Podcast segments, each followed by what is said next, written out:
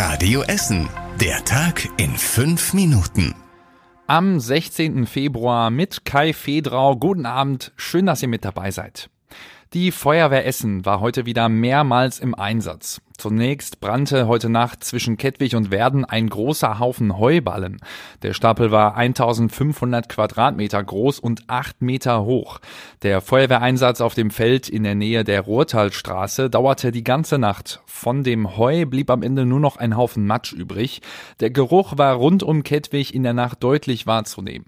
Am Mittag gab es dann einen Großeinsatz in Borbeck. Da standen eine da stand eine Gartenlaube in Flammen. Durch das Feuer am Rabenhorst gab es deshalb eine starke Rauchentwicklung. Das Feuer hatte sich auch auf einige Garagen ausgebreitet. Die Feuerwehr konnte den Brand aber frühzeitig löschen. Wieso es da gebrannt hat, ist aber unklar.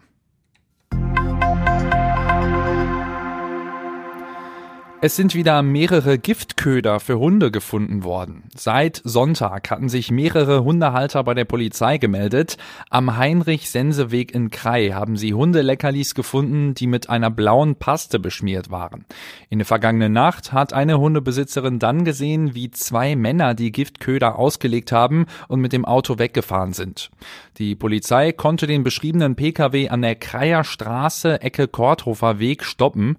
Im Wagen haben sie mutmaßliches Rattengift und Einmalhandschuhe gefunden. Gegen die 19- und 22-Jährigen wird jetzt wegen Sachbeschädigung und einer Straftat nach dem Tierschutzgesetz ermittelt. Die Essener Karnevalsvereine starteten heute in die erste Session ohne Corona-Einschränkungen. Rund 400 Karnevalisten starteten am Nachmittag dann mit dem Rathaussturm. Um 16.11 Uhr sind die Prinzenpaare dabei ins Rathaus eingezogen und haben Oberbürgermeister Thomas Kufen symbolisch den Schlüssel für das Rathaus abgenommen.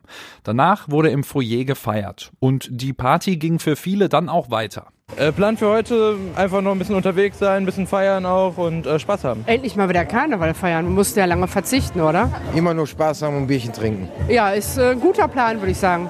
Der Rathaussturm hat heute erstmals seit zwei Jahren Corona-Pause wieder stattgefunden. In Altendorf hat es heute früh eine Bombendrohung gegen die Gesamtschule Bockmühle gegeben. Die Schülerinnen und Schüler wurden um 9.20 Uhr nach Hause geschickt.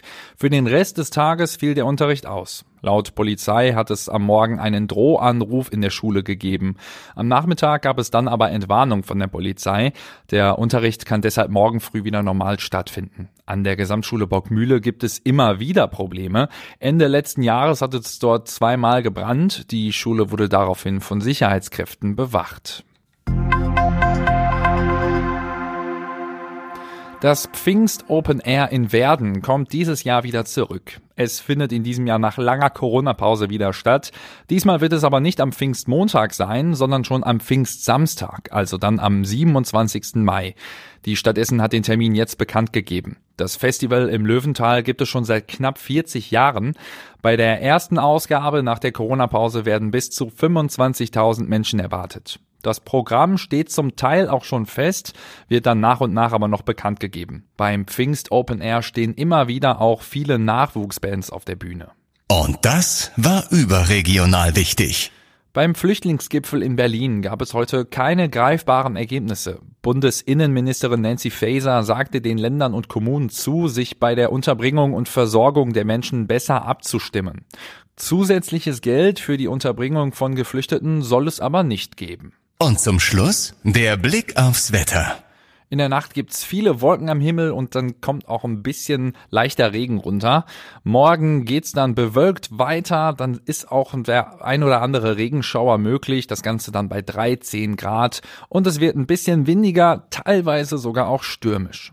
Und das war's jetzt mit den aktuellen Nachrichten bei uns aus Essen. Die nächsten aktuellen Nachrichten gibt's dann morgen früh wieder hier in der Radio Essen Frühschicht. Ich wünsche euch jetzt noch einen schönen Abend. Das war der Tag in fünf Minuten. Diesen und alle weiteren Radio Essen Podcasts findet ihr auf radioessen.de und überall da, wo es Podcasts gibt.